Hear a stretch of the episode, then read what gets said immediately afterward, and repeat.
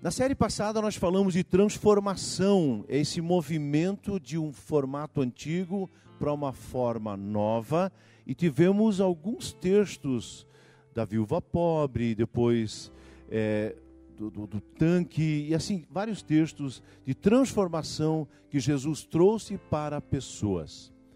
Quando esses pontos de transformação acontecem nas pessoas, isso vai dando um mosaico de transformação para o meio. É incrível quando algo acontece aqui dentro, em termos de fé, que a gente consegue nem pegar. É uma coisa abstrata, mas ela tem consequências reais. Nós falamos de transformação e essa série agora vai falar de crescimento. A natureza ela não é estática ela está em constante transformação. Os, o cosmos está em transformação. Nascem estrelas a cada novo dia. Estrelas nascem. A natureza é dinâmica. Pessoal, vocês já viram, nós temos umas rolinhas aqui. Não sei como é que elas conseguem, cada dois meses elas têm crias novas, elas fazem dois, elas pegam dois, três galinhos e já tem um, um já põe um ovo, em dois toques já estão lambuzando tudo em outras palavras, cagando, né? Então, assim, para que realmente tudo suje, tudo, já o tempo todo nós botamos garrafinha PET para tentar evitar. Impressionante como isso é dinâmico, mas não só as rolinhas, tudo é muito dinâmico. A natureza é dinâmica.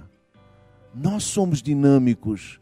Deus nos fez uma dinâmica incrível para que desenvolva e cresça. O problema é que nós temos algo de pá virada dentro de nós. Nós queremos as benesses do crescimento, mas aqui dentro existe uma certa preguiça e um, comodismo.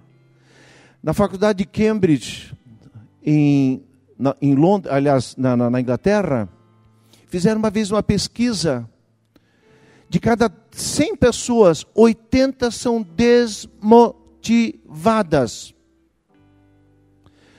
Doze pessoas são motiváveis quando você põe uma pilha nelas. Chegamos agora já a 92 pessoas. Seis de 100 pessoas são motivadas, apenas duas são altamente motivadas. Interessante. A quem você pertence? Então, na verdade, essa dinâmica de crescimento, ela também precisa ela precisa de nós comparecermos aqui dentro, içarmos as velas. Sabe, não adianta ficar com as velas recolhidas, amarradinhas. Nós precisamos içar as velas, hastear as velas, para que o sopro do Espírito, o sopro de Deus também nos mova em direção de alguma coisa. E as coisas mudam. Elas mudam pra caramba, muda muito. Quando eu, esses tempos, eu dei uma olhada nas minhas falas de 20 ou 30 anos atrás, pensei, cara, como é que eu falava um negócio desse? Como muda, né? É, fez parte do meu processo.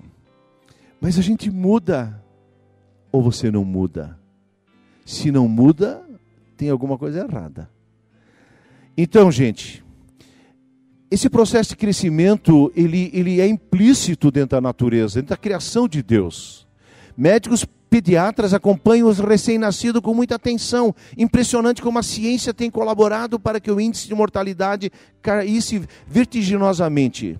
A observância de pequenos detalhes no, ser recém-nascido é importante para que essa criança pegue peso, cresça, desenvolva e tenha saúde no futuro. A mesma coisa, eu diria, na sua organização na sua pequena facção, no seu trabalho, no seu é, sua dedicação, sua faculdade. Não queira ser depois um engenheiro fantástico se hoje você é preguiçoso. Você não pode semear semente ruim e querer colher depois coisas boas. O processo do crescimento tem essa dinâmica também da motivação. Que Deus nos ajude a fazermos e sermos diferentes onde nós passamos. E não é jogar um jugo, mas é hastearmos, é, é, é, é, realmente içar as velas, deixar elas prontas para quando soprar o vento de Deus, a sua presença, a oportunidade, Ele possa nos levar ao crescimento. Pessoal, Paulo disse a uma comunidade de Corinto uma palavra bem interessante. Ele disse assim em 1 Coríntios 3, 1: Irmãos, eu não pude falar para vocês como espirituais, mas como carnais, como crianças em Cristo. Eu tive que falar com vocês como crianças, para uma comunidade. Eu tinha que dar leitinho para vocês, não alimento sólido, porque vocês não estavam em condições nem de recebê-lo. Ficavam magoadinhos, mimimi, recuavam, afastaram. De fato, vocês ainda não estão em condições, porque ainda são carnais. Vocês vivem na carne, não no espírito. Porque visto que a inveja e divisão entre vocês não está sendo carnais e agindo como mundanos, interessante. Em Hebreus também vamos ler uma coisa parecida do leite, quando lá o autor diz: Olha, tem que dar leitinho para vocês, porque aquilo que fala se esmagou, ficam brigando, discutindo e, sabe, não sendo proativos. Mas isso daria para falar em muitos setores e áreas de nossas vidas. Crescimento nem sempre é sinônimo de saúde. Tá, gente? Às vezes tem uma explosão tem gente que cresceu muito e depois, em dois, três anos, ruiu tudo, porque o crescimento não foi saudável. Mas aonde há saúde, seja espiritual, seja organizacional, seja relacional, onde há saúde emocional, ali acontece crescimento. Repito, nem sempre crescimento é sinônimo de saúde. Mas onde há saúde, ali acontece crescimento. O que, que a Bíblia fala de crescer? Interessante que em Gênesis 1, 27, criou Deus o homem à sua imagem e semelhança. Imagem de Deus os criou, homem e mulher os criou. Deus os abençoou, deu seu sim. Ele disse: sejam férteis, multipliquem-se, enchem e subjuguem a terra. Isto é crescimento. Gênesis 2,15: O Senhor Deus colocou o homem no jardim do Éden para cuidar dele e cultivá-lo. Então, crescer, cultivar, ser fértil, multiplicar-se, encher a terra, subjugá-la e cultivar dentro do processo do crescimento, é mandato da criação. O que, que significa mandato da criação? Mandato da criação significa Deus colocou isso dentro de você. Deus colocou dentro de você para você ter sucesso.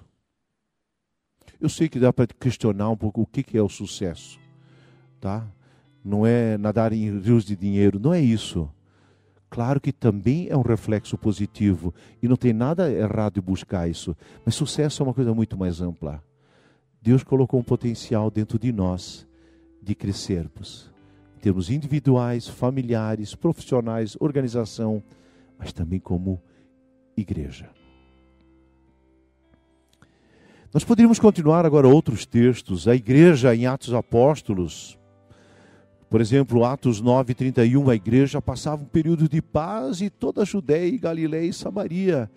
Ela se edificava, encorajada pelo Espírito Santo. A igreja, então, encorajada pelo Espírito de Deus. Uma coisa incrível que acontecia. Ela crescia em número, vivendo no temor do Senhor. Atos 16, 5. Assim as igrejas eram fortalecidas na fé e cresciam em número a cada dia.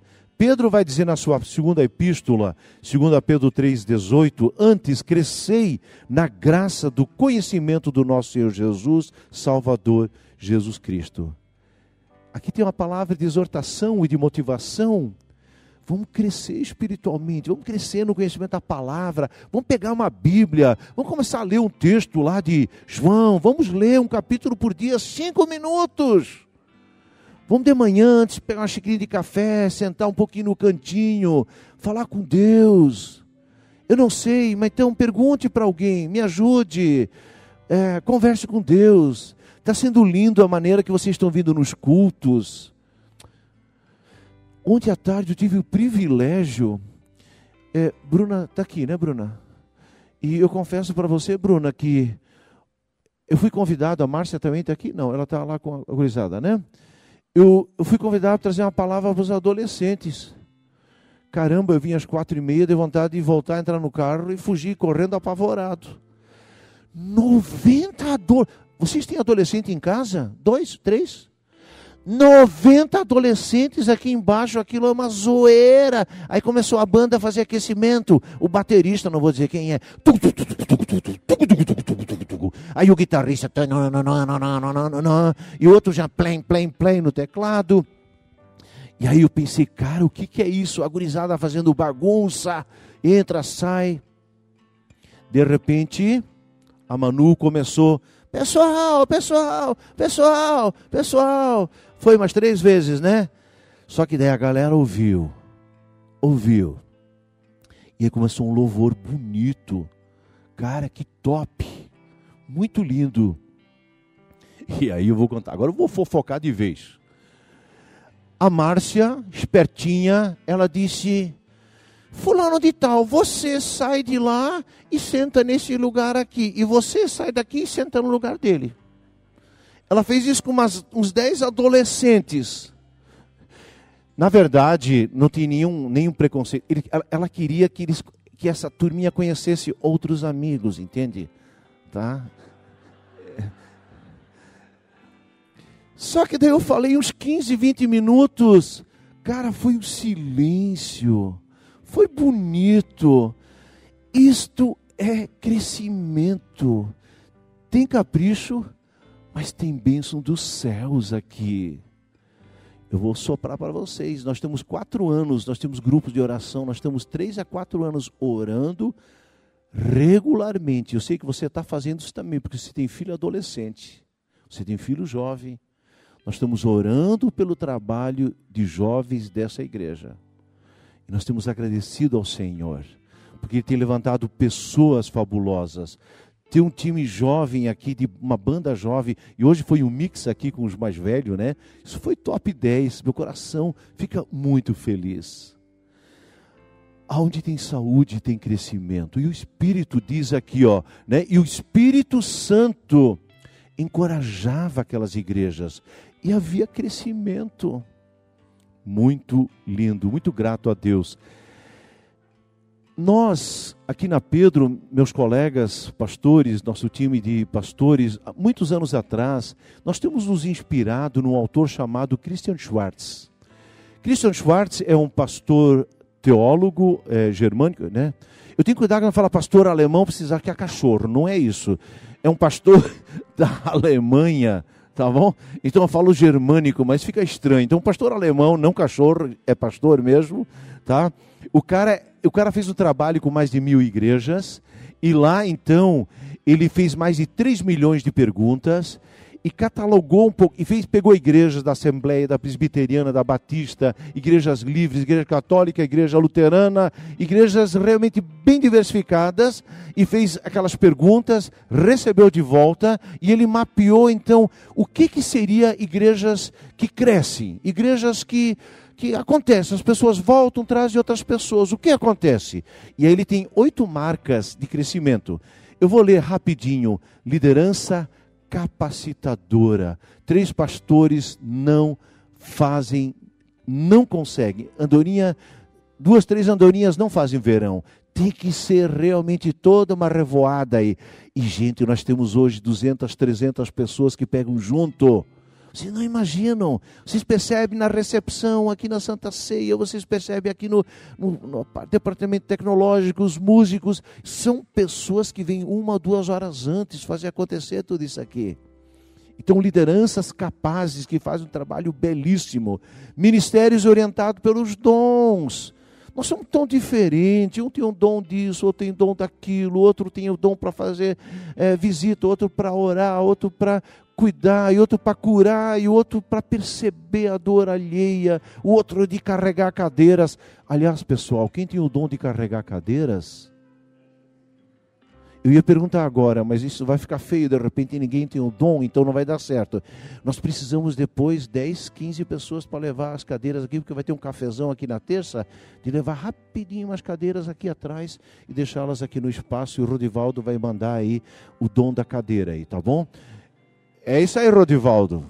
10, 15 pessoas, ajude. Isso, isso, isso vai em 2, 3 minutos, talvez 10 minutos, tá?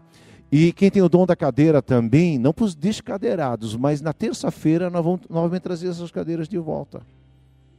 Dons, estruturas funcionais, culto inspirador. Eu estive lá, eu quero voltar.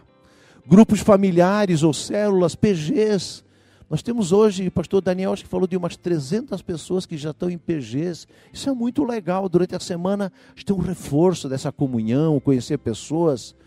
É, evangelização orientada para as necessidades, trazer as pessoas para Cristo, atendendo às suas necessidades, aliviando a sua dor, a sua tristeza, dando sentido de vida.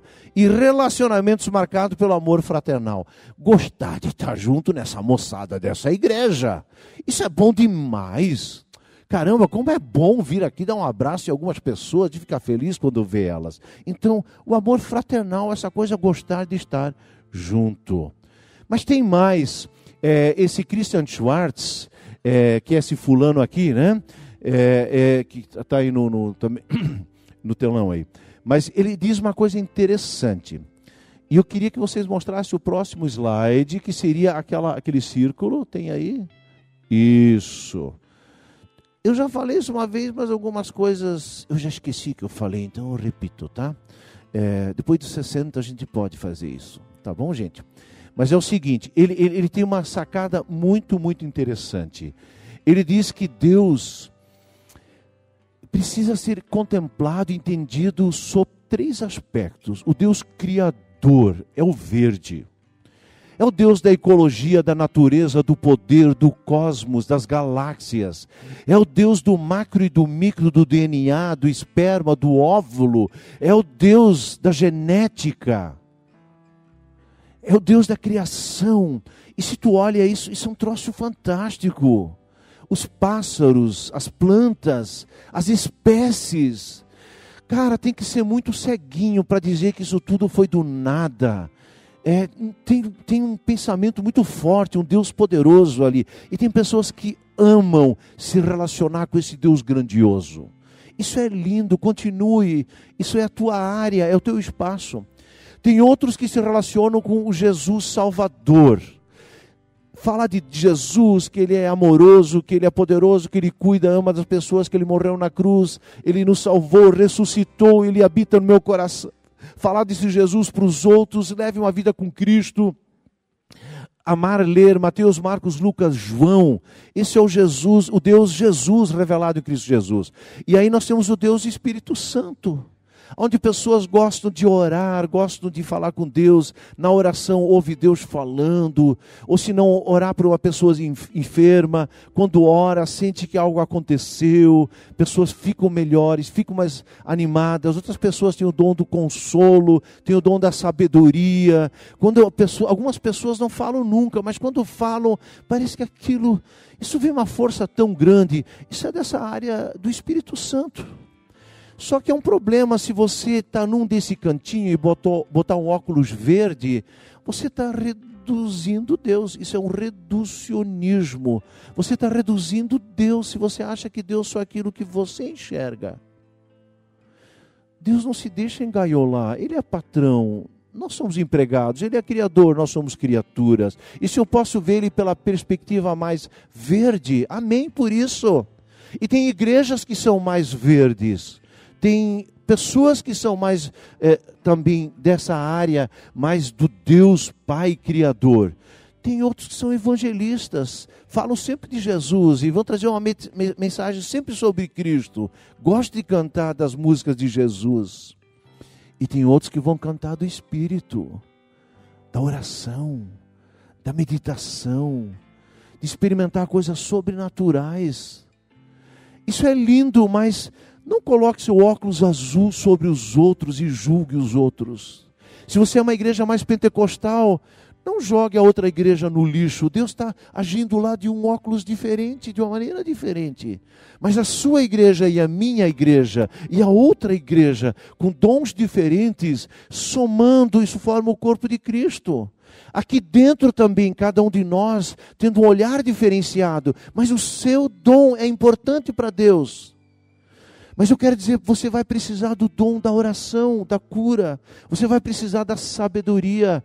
Você vai precisar do dom da organização. Tem pessoas que têm uma capacidade incrível de organizar. Então não reduza Deus ou a sua experiência da, da fé a partir do seu óculosinho verde, vermelhinho ou azulzinho, então, tá?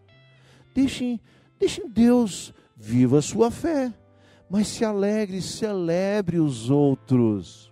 Não fale mal das outras igrejas. Não fale mal do outro irmão que às vezes diz um, um aleluia, um amém no meio da oração. Tem gente que gosta de falar isso. Amém, fale amém. Mas se você não quer falar amém, não fale. Pense. Porque talvez você é do verde e o outro é um pouco mais do azul. Está entendendo? Mas a soma disso é a multiforme graça de Deus. A luz branca, porém, dividindo agora um litro de tinta verde, um litro de tinta vermelha, um litro de tinta azul. Hoje de manhã eu fiz uma, uma celeuma aqui, uma polêmica. É litro ou é quilo? Ah, os dois estão certos. Então, dependendo que tinta que é, pode ser quilo ou pode ser litro. Então, por isso, junte um litro ou um quilo de tinta verde, uh, vermelha e azul e você terá no centro a cor branca. Deus é isso, essa luz, é o mix de tudo isso. Quando eu entendi isso, eu me senti tão bem como luterano, porque nós somos um pouquinho mais do verde e do vermelho. Não faz mal, mas hoje eu tenho, eu tenho aprendido, eu tenho buscado também a oração. Isso é incrível. Talvez a sua origem, a sua origem muito gentil. Ah, esse aqui, por exemplo, não é das cadeiras, mas é da água. Maurício, obrigado. Que dom incrível. Ele percebeu que estava precisando de uma água. Show. Bom, gente, um passo adiante. Interessante que. Pode colocar o próximo slide. Segura essa frase, mas antes disso, o Christian Schwartz, ele diz o seguinte: no meu ministério, nas mais diferentes igrejas e culturas, envolvo-me com inúmeras igrejas verdes, igrejas vermelhas e igrejas azuis. Algumas vezes encontro até comunidades nas quais se vive uma combinação de duas cores. Fantástico mas raramente encontro igrejas com as três cores em equilíbrio, igrejas realmente trinitárias. Essas igrejas são comprometidamente cristocêntricas, enfatizando os direitos absolutos de Jesus. Nelas as pessoas são convidadas a estabelecerem um relacionamento com a pessoa de Jesus, segmento vermelho. Nelas igrejas trinitárias se vivencia o poder do Espírito Santo, a dimensão sobrenatural da fé, não apenas ensinada, mas experimentada na prática, segmento azul, e tudo isso baseado nos princípios que Deus nos revelou na sua criação e que nós, consequentemente, temos em comum com os não cristãos. O que inclui a proteção da natureza, justiça social, os direitos humanos e a paz, segmento verde. E aí ele diz assim a frase agora: Eu estou convencido de que a maioria dos problemas que nós enfrentamos na cristandade tem a sua origem na nossa compreensão limitada do Deus triuno. E esta falta de compreensão pode gerar muita frustração em relação a uma igreja ou cristão. Pessoal, é, 1 Coríntios 12, 4 a 6, nós temos um texto bacana aí, que diz assim: há diferentes tipos de dons, mas o Espírito é o mesmo. Há diferentes tipos de ministérios, mas o Senhor é o mesmo. Há diferentes formas de atuação, mas o mesmo Deus que efetua tudo em todos. Os dons são diversos, mas o Espírito é o mesmo.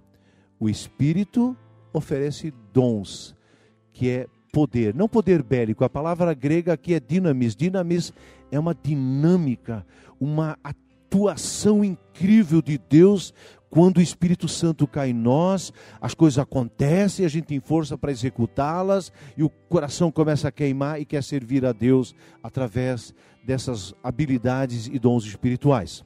O segundo, há diversos dons dos serviços, mas o Senhor é o mesmo. Aqui fala de Jesus. Serviços engajamento. Causas, engajamento. Terceiro, a diversidade nas realizações, mas é o mesmo Deus.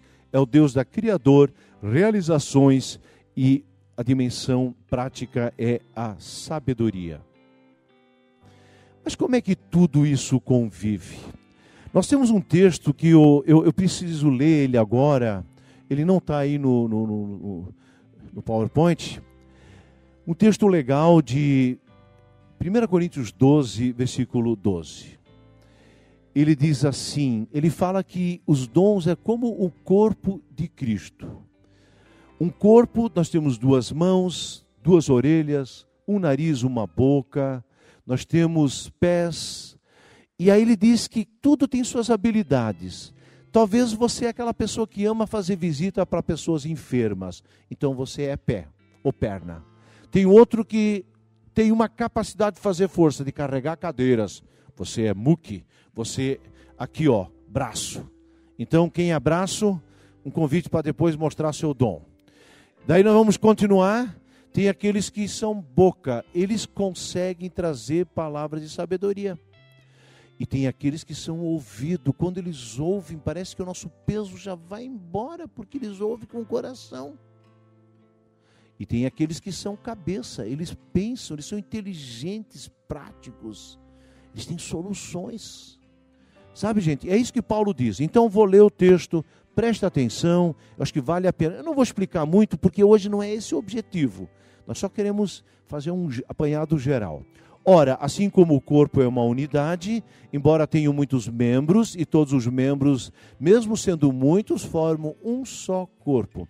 Assim também com respeito a Cristo, pois em um só corpo todos nós fomos batizados em um único Espírito quer judeus, gregos, escravos, livres.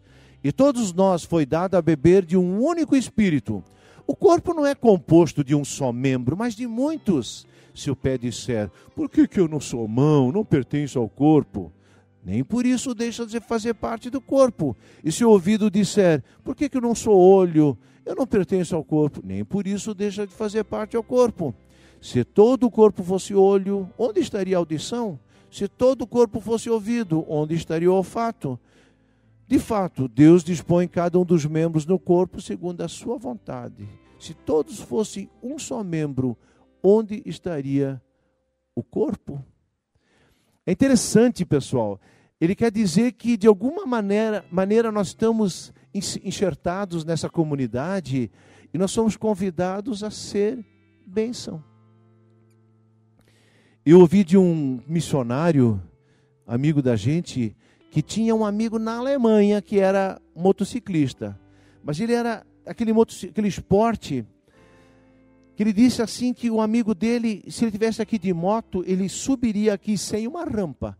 E depois eu vi isso uma vez na TV. Vocês já viram esses caras que sobem obstáculos de um metro, um metro e meio, dois metros, sobem pedras, descem, eles conseguem ficar equilibrados, sobe de novo. Vocês já viram isso?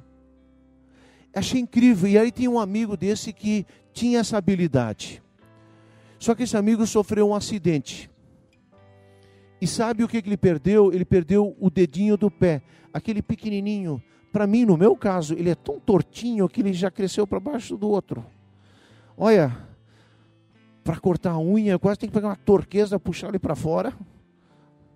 Rapidinho, botar aqui, assim, ele, ele vai debaixo de novo. É como é ruim, e às vezes cresce a unha, ele machuca já outro dedinho, né? Então, opa, tá na hora de cortar. É. Ele perdeu aquele, aquele, aquele dedinho estranho que parece que não serve para nada. E sabe de uma coisa? Ele depois não pôde mais fazer o esporte como motociclista Sabe por quê? Porque aquele dedinho dá o equilíbrio para o corpo. Eu queria dizer, talvez você é um dedinho dessa igreja, lá de baixo, assim, quase não aparece. Mas Deus quer te usar para ser um equilíbrio na família, na empresa, na, na, na, no, sei lá, na organização, ou aqui na igreja, o seu jeitinho amável, bondoso, presente. Talvez você é mão, talvez você é pé, mas você faz parte do corpo de Cristo. E alegre-se que essa junção, ela faz o corpo crescer e desenvolver. Eu agora preciso encerrar a minha fala, mas quando ele termina o capítulo 12, onde ele fala dos dons, dons, dons, dons, dons, dons, dons, ele diz assim: Mas agora tem um caminho sobre modo melhor. O que, que pode ser melhor do que isso dos dons? Ainda que eu fale a língua dos homens e de anjos, se não tiver amor, nada serei ainda que eu dê o meu corpo para ser queimado. E assim vai se Deus. Deixa eu ler aqui. Se não tiver amor, seria como um sino que ressoa ou como um prato que retine. Ainda que eu tenha o dom de profecia e saiba todos os mistérios e todo o conhecimento, e tenha uma fé capaz de mover as montanhas, mas se não tiver amor, nada serei. Ainda que dê aos pobres tudo que possuo, entregue o meu corpo para ser queimado, mas se não tiver amor, nada disso me valerá. O amor é paciente, o amor é bondoso, não inveja, não se vangloria, não se orgulha, não maltrata, não procura seus interesses, não se irrita facilmente, não guarda rancor. O amor não se alegra com a injustiça, mas se alegra com a verdade. Tudo sofre, tudo crê, tudo espera, tudo suporta. O amor nunca perece. Eu quero dizer para você, um dia quando nós partirmos dessa vida e estivermos diante de Deus. E eu aqui, o Bretz que estiver lá diante de Jesus, minha missão aqui foi cumprida. Jesus vai dizer: Pedro, vem cá. O Pedrão, né, dos discípulos lá, né, que Jesus disse que seria o chefe da igreja, né? Pedro, vem cá. Ele diz: pega lá a fichinha do William Bretsky. Aí o Pedro vai lá, mestre, está aqui a, a, fichinha do William. Aí dá uma lida. O que, que ele fez? Ah, ele fez 1.350 sepultamentos. Estava junto aí com o pessoal que perderam as pessoas. Sim, ele fez umas 3 mil visitas nos hospitais. Sim, ele conversou com muita gente. Sim, sim, ele falou muitas vezes de mim. Falou, falou, falou. Tá? Então tá. Daí, daí Jesus diz: não, não, não, não, não, não é isso. Eu quero saber o que, que ele fez no critério do amor. Porque se ele não tiver amor, não vale para nada. Como é que ele era marido? Ah, ele era um bom provedor. Cuidou da esposa e dos filhos, pagou a faculdade. Não, não, não, eu estou perguntando. Ele amava sua esposa? Ele amava seus filhos? Bom, aqui não diz nada, não aparece. Mas, e ela amava seu marido? Opa, então não vale. Paulo está dizendo: se não tiver amor, não funciona não vale a pena. Eu termino a minha fala. Aconteceu que num hospital trouxeram uma menina subnutrida que saiu, foi, foi retirada em condições dramáticas familiares. E essa criança foi colocada no hospital. E aí tem o hormônio do crescimento, que são nanogramas e miligram, mil, mil, é, milímetros de sangue. Então tem um índice ali em 20 dias eles medem quanto essa criança nasce e quanto ela ingere de calorias por dia. E essa criança vinha desenvolvendo agora, porque ela tinha uma enfermeira muito, muito amável, que adotou aquele bebê. Botava no colo, dava carinho e fazia um mimozinho, falava com aquele bebê. Essa enfermeira pegou três semanas de férias essa criança simplesmente caiu pela metade o crescimento dela. De 1,7 centímetros em 20 dias caiu para 6 centímetros. E de 1.600 calorias ingeriu só ainda 1.500. Ingerindo, não cresceu. E depois a enfermeira voltou de 0,6 centímetros em 20 dias, ela voltou a crescer 1,5 centímetros em 20 dias. Vocês querem mais? A criança cresce quando ela é amada, e criança mal amada não se desenvolve. A igreja é assim, o corpo de Cristo. Amem, amem sempre. Que Deus nos dê um amor fraterno e esse lugar vai ficar pequeno. As pessoas querem ser amadas. Observadas, elas querem ser vistas, elas querem ser ouvidas, elas querem ser percebidas. E o amor de Jesus faz tudo isso. Amém?